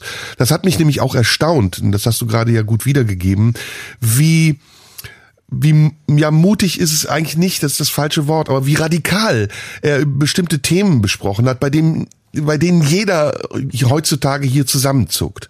Also Rassismus zum Beispiel, wie er über Schwarze gesprochen hat, ähm, wie er über Frauen gesprochen hat, wie er über, über Linke und Rechte gesprochen hat, ähm, aber auch persönliche Themen wie Demenz, also wo man so wirklich so, oh meine Güte, kann man darüber Witze machen, so ein mm, ho ho ho Lachen hatte, der hat das wirklich radikal durchgezogen. Und ich glaube aber, ein Grund war dafür, dass die das auch so gemacht haben mit den Handys weil ähm, ich merke das selber. Ich bin ja jetzt auf Tour, wie du weißt, seit zwei Tagen ich habe, wenn ich da auf der Bühne stehe, ganz oft das Gefühl, dass ich denke, kann ich eigentlich noch davon ausgehen, dass die Leute diesen abgeriegelten, separaten Raum äh, so verstehen, wie er auch gemeint ist? Oder ist es mittlerweile schon eine Gefahr, die man mit einkalkulieren muss, dass jemand sich einfach Exzerpte da rausnimmt und sie draußen vervielfältigt und sie mir zum Vorwurf gemacht werden können? Das ist eine enorm schwierige, äh, äh wie soll ich sagen, Blockade fast, eine Barriere, die man überwinden muss, um sich auf der Bühne noch frei zu fühlen. Und mein Fazit war an diesem Abend, ich fand es bewundernswert, wie frei sich Bill Burr gefühlt zu haben schien. Ja, ich bin nicht ganz sicher, ob es so ist, dass ähm, die Handys deshalb abgegeben werden mussten, damit keine Ausschnitte gepostet werden können. Ähm, es kann sein. Ich fand aber auch sehr verräterisch, dass ich einer der beiden Warm-Upper, also es gibt immer so zwei, zwei Nachwuchscomedians, die bei den meisten amerikanischen Comedy-Shows vorher auftreten, bevor der Main Act kommt, also so wie man es bei uns aus Konzerten kennt, dass erst Vorband kommt. Da waren es zwei Comedians und ich erinnere mich an den Satz des ersten, der sagte, ähm, ja, wir, müssten ihnen leider die Handys abnehmen, weil in den USA haben wir die Erfahrung gemacht, dass die Leute keine zwei Minuten mehr einem, äh, einem Vortrag auf einer Bühne zuhören können, ohne ihr Handy rauszuholen. Vielleicht war es auch nur das, mhm. aber ich glaube, die Entwicklung kommt auf jeden Fall auch früher oder später nach Deutschland. Und das hat er, aber der Abend war wirklich, ja, es war, äh, er hat sich sehr frei gefühlt, er hat es sehr, ähm, er lebt natürlich auch von diesem Beruf, muss man wissen. Er ist einer der besten Stand-up-Comedians weltweit, ähm, in den USA auch, auch Schauspieler, hoch angesehen, hoch dekoriert. Ähm, es ist auch sein Markenzeichen Zeichen, das er da, das er da entwickelt hat. Aber ich habe im Nachhinein auch gedacht, vielleicht geht es aber auch deshalb so gut, weil er es in diesem Programm, in dieser Show schafft, wirklich gegen vielleicht nicht alle, aber einen Großteil der aktuellen debattierten äh, Probleme auszuteilen. Also in alle Richtungen. Er ist ja am Ende doch sehr gerecht. Er geht an die Grenze. Er sagt dann, man dürfe keine Vergewaltigungswitze machen, macht sie dann doch. Macht, äh, sagt dann, warum ist eine äh, Vergewaltigung einer Frau eigentlich so schlimm, während im Gefängnis ganz andere Kriterien. ja, ja. Da ist es gar kein Problem, wenn sich die, wenn sich äh, äh, Männer gegenseitig vergewaltigen und das für Sex halten. Da redet keiner drüber, weil da sind ja die Assis. So und das war schöner Dreh, gut gemacht. Und äh, das heißt, er hat es immer wieder geschafft, sowohl in der Radikalität Teile des Programms sehr leicht zu gestalten, wo man einfach mitgelacht hat. Dann gab es wieder härtere Teile und so war es auch politisch. Ich glaube, das rettet ihn. Es rettet ihn, dass er am Ende des Abends wirklich nicht festzulegen ist. Und äh, damit, mit, mit diesem Ticket kommt er auch durch den Ausgang. Mhm. Apropos Ausgang, wir nähern uns dem Ende des Podcasts, deswegen, weil es letztes Mal so schön war, wollte ich dich auch noch mal ein bisschen interviewen zu deiner neuen Sendung, denn du du du surfst ja gerade äh, geradezu auf einer Glückswelle im Augenblick. Ähm, neues Buch, da haben wir hier drüber gesprochen, aber jetzt auch noch eine neue Sendung. Wann kommt diese Sendung und was was ist da in dieser Sendung los? Also, eine neue Sendung im ersten deutschen Fernsehen und der ARD Mediathek, muss ich jetzt immer dazu sagen, ähm, ist ganz wichtig. So ist es, so steht es im Vertrag, so muss es genannt werden. Die Sendung heißt Schröder darf alles, ein 30-minütiges Satireformat, startet erstmals am Donnerstagabend, dem 18. Oktober, irgendwann rund um Mitternacht und läuft dann bis Weihnachten durch. Jede Woche eine Sendung. Und ähm, ich möchte noch nicht allzu viel verraten, aber ich sag's mal so, wenn wir äh, nochmal den, den Kreis schließen wollen zum Beginn unseres Gesprächs. Ähm, es, ich glaube, es wird überraschend und es wird ähm, definitiv nicht so sein, dass ähm, äh, es nur noch äh, die Bibelexegese äh, des guten Menschen ist, wie in vielen anderen Satiresendungen, wo man immer auf die Bösen zielt, aber selber der Gute ist. Es wird ein bisschen verwirrender sein, äh, im positiven Sinn. Ich hoffe dadurch auch unterhaltsam und ähm, das jeweils zu einem Thema, in dem ich äh, tatsächlich, und es ist wirklich ein wunderbares Gefühl, ganz viel von dem machen kann, was ich im Fernsehen immer machen wollte. Konkreter kann ich es noch nicht sagen. Mhm. Aber wir dürfen verraten, dürfen wir das verraten, wer das produziert? Das dürfen wir verraten. Die Produktionsfirma ist äh, Ansager und Schnipselmann. Das ist die Produktionsfirma von Frank Plasberg. Genau, du bist also ähm, mit Luis Klamroth jetzt in einem Produktions... Äh, nee, ist Luis Klamroth noch da? Nee, ne? Noch. Noch. Noch, doch, doch. Ja. Bis Ende des Jahres, bis Ende des Jahres sehen wir uns äh, jeden Montag, wenn wir uns da die Klinke in die Hand geben. Äh, und dann ist Luis Klamroth ja weg und äh, dann bleibe nur noch ich. Und ich übernehme dann auch noch hart, aber fair. Das wollte ich an dieser Stelle einmal kurz ähm, festhalten, weil äh, die Produktionsfirma Ansager und Schnipselmann, habe ich denen reingeschrieben, müssen dann die Weltherrschaft mit mir im deutschen Fernsehen übernehmen. Ich moderiere dann alles weg, was die äh, machen und was sie noch nicht gemacht haben auch. Kannst du ein bisschen beschreiben, wie du dich fühlst? Also ist das, bist du gerade euphorisch oder was, wie fühlt sich das an? Das fühlt sich sehr schön an, aber es ist auch eine gigantische Arbeit und ich sehe das ehrlich gesagt vor allem noch als riesigen Berg von Arbeit, weil wir da zehn Sendungen stemmen müssen und äh, das Team neu zusammengestellt werden musste, alles neu ist, alles anders ist, äh, alles anders, als ich es auch aus den vorherigen Sendungen kannte. Und im Moment ist das eine, eine große Arbeit, das alles hinzukriegen. Die macht sehr viel Spaß. Es gibt super viele Ideen, die Zusammenarbeit läuft toll. Aber es ist halt wirklich so, dass man da steht und denkt, okay, das müssen wir jetzt auch erstmal wuppen. Das muss ich jetzt auch erstmal einlösen, was ich mir da im Kopf ausgedacht habe, was ich da machen will. Wirst du einen Anzug tragen? Selbstverständlich. Hm. Schade. Ähm, ja. Ja? Wie, wie hättest du mich gerne? Mal, mal im Polunder? Na, ich, ich hab dich ja schon. Also ich hab dich ja schon gehabt in allen Varianten. Aber ich habe mich gefragt, ob man das vielleicht auch nutzen könnte, um äußerlich was zu verändern. Ja, sag doch mal, gib doch mal einen Styling-Tipp. Was würdest du denn an meiner Stelle verändern? Ist ja eine Chance, ist ja eine neue Sendung, kann man ja mal alles anders machen. Also bitte. Also ich würde die Krawatte weglassen. Wenn ich ganz ehrlich sein darf, die Krawatten, die du trägst, sind nicht immer die schönsten. Und mal so das Hemd offen, das macht ja selbst der Kanzler mittlerweile, ein bisschen legerer, das fände ich schon schön. Du nicht? Ich weiß es nicht. Jeder, jeder zwei, ja eben deshalb nicht, weil selbst der Kanzler läuft mittlerweile ohne Krawatte rum. Da sage ich, da stehe ich zu meinem Stil und äh, da wird Krawatte eisenhart durchgezogen. Antizyklisches Krawattentragen ist mein Lebensmotto. Okay, dann aber schön den Bart rasieren, ne? In in in Form bringen. Ja. Haare nicht zu lang. Schön. Ich habe mir schon Nee, nee, nee, Barbier habe ich schon, schon gesucht äh, Super. und Haare sind auch wieder kürzer. Habe ich schon ein bisschen kürzer gemacht im Sommer. Ja. Habe ich als Sommerschnitt ausprobiert, um dann im Oktober eine sichere Frisur zu haben. Weil nichts schlimmer als eine Frisur, die man sich auf einen bestimmten Anlass hin machen lässt und dann denkt man, scheiße, oh, hätte ich das mal einmal vorher ausprobiert, dann wäre es es nur halb so schief gegangen. Ja, vielleicht auch nicht so streng immer nach hinten kämmen, sondern ruhig mal so einen Seitenscheitel, so ein bisschen wavig, einen etwas längeren Seitenscheitel äh, wichtig, dass du braun bist. Äh, mhm. Ich finde, du hast, du neigst so dazu, so Augenringe ja. zu haben, wenn du zu Deswegen, blass bist. Nee, nee, nee. Deswegen bin ich jetzt noch hier gerade auf, im, auf einer Insel, ähm, um nicht nur das Geld zu verstecken, sondern auch nochmal ganz, ganz viel Sonne zu tanken. Ja, das, das ist sexy. Also ich finde, du siehst dann richtig Ja. sexy aus, wenn du so einen schönen, leicht gebräunten Teint hast. Mhm, Ich würde dann auch wieder die Sonnenbrille wie auf dem Selfie auf Instagram einfach die ganze Zeit aufziehen. Hammer. Das ist einfach die Sendung mit dem mit der Sonnenbrille. Ja, das ist, genau, das ist der Style, den ich von dir sehen möchte. Das wie auf diesem Bild auf Instagram, Sehr schön. das ist der Style. Da, da, da trägst du, glaube ich, auch nur ein schönes weißes Hemd, ein bisschen aufgeknöpft. Also zeig doch, was du hast, Bursche. Zeig doch, was du hast, Bursche. Okay, Baby. Gehen wir zusammen einkaufen? Wir gehen zusammen shoppen. Hey, das machen wir. Oh ja. Das oh ja, ist ein cool. Schlusswort. Wir gehen beide zusammen shoppen. Florian, erhol dich weiter gut und äh, komm gesund zurück. Und ich bin sehr gespannt auf deine Sendung, noch gespannter sogar auf dein Buch. Und ich freue mich für dich von ganzem Herzen. Danke, mein Lieber. Das freut mich sehr. So, das war's, glaube ich, für heute, ne? Genau, wir haben so eine Zeitverzögerung, deswegen lass uns jetzt auch aufhören und dann demnächst wieder in Realtime zusammen sein. Bis bald. Liebe Grüße von den Cayman-Inseln. Das war Schröder und Sumunju. Der Radio 1 Podcast. Nachschub gibt's in einer Woche.